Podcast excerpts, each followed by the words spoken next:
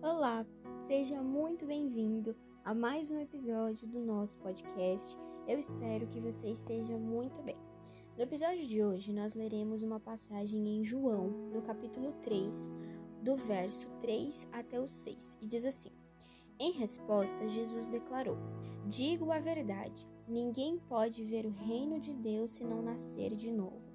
Então perguntou Nicodemos: Como pode alguém nascer de novo sendo velho?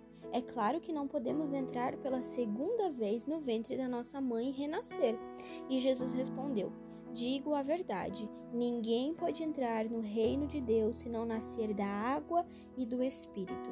O que nasce da carne é carne, mas o que nasce do espírito é espírito. Amém? Nessa passagem que nós lemos, nós vemos uma conversa entre Jesus e Nicodemos, que nós já falamos em alguns outros podcasts, que Nicodemos era um mestre da lei e ele se encontra com Jesus às escondidas assim, e ele pergunta para Jesus como que ele faz para ver o reino de Deus, para entrar no reino de Deus. E Jesus diz algo para ele que é nascer de novo. E ele acha que o nascer de novo está relacionado com o, o, primeiro nascer do homem, que é através da barriga da mãe e tal. E Jesus fala para ele assim: não, quem nasce do Espírito é Espírito. E o primeiro Espírito que Jesus fala é o Espírito Santo, é o Espírito que Deus nos deu a vida. Então, Jesus está dizendo que para nós vermos o reino dos céus, nós temos que nascer do Espírito, nascer de novo, nascer para um novo propósito, que é no Espírito. Mas essa passagem, ela é muito interessante porque ela remete à passagem que tem em Ezequiel, no capítulo 37, que é o Vale de Ossos Secos. Olha o que diz em Ezequiel 37, o versículo 9 em diante.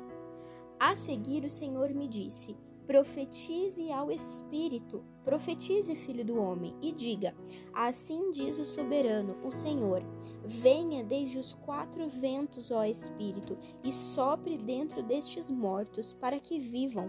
Profetize conforme a ordem recebida.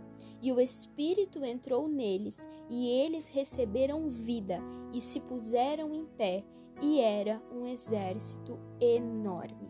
Amém? Esse texto que nós lemos, ele é uma visão do profeta Ezequiel sobre o vale de ossos secos. Deus leva esse profeta a um vale em que todos os todos existem muitos mortos, mas esses mortos já estão em processo de decomposição tão grande que os seus ossos já estão secos.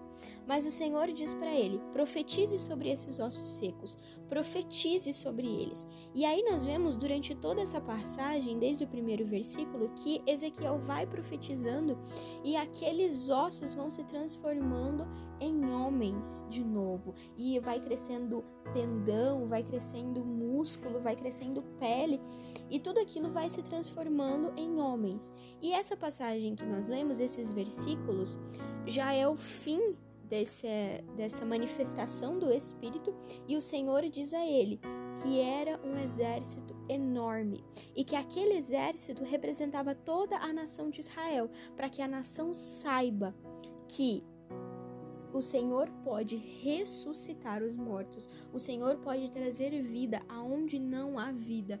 O Senhor faz o seu espírito soprar sobre aquilo que não há vida, para que a vida venha a surgir.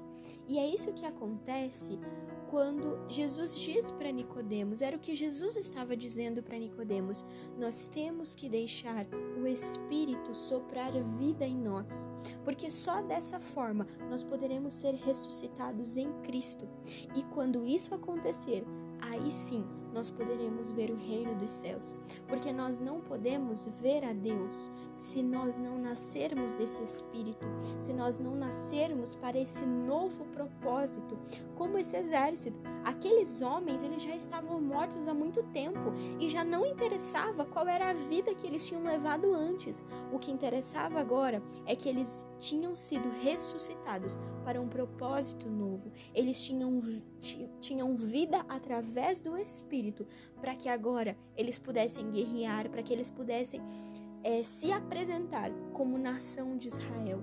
É isso que Jesus faz conosco. Ele nos dá vida. Esse Espírito vem, nos vivifica e nós temos um novo propósito. Não importa o que nós fizemos antes. Agora importa o que nós faremos com esse Espírito que nos deu vida. Amém? Que você reflita nessa palavra e que o Espírito nasça em você e te dê vida. Em nome de Jesus. Até o nosso próximo episódio.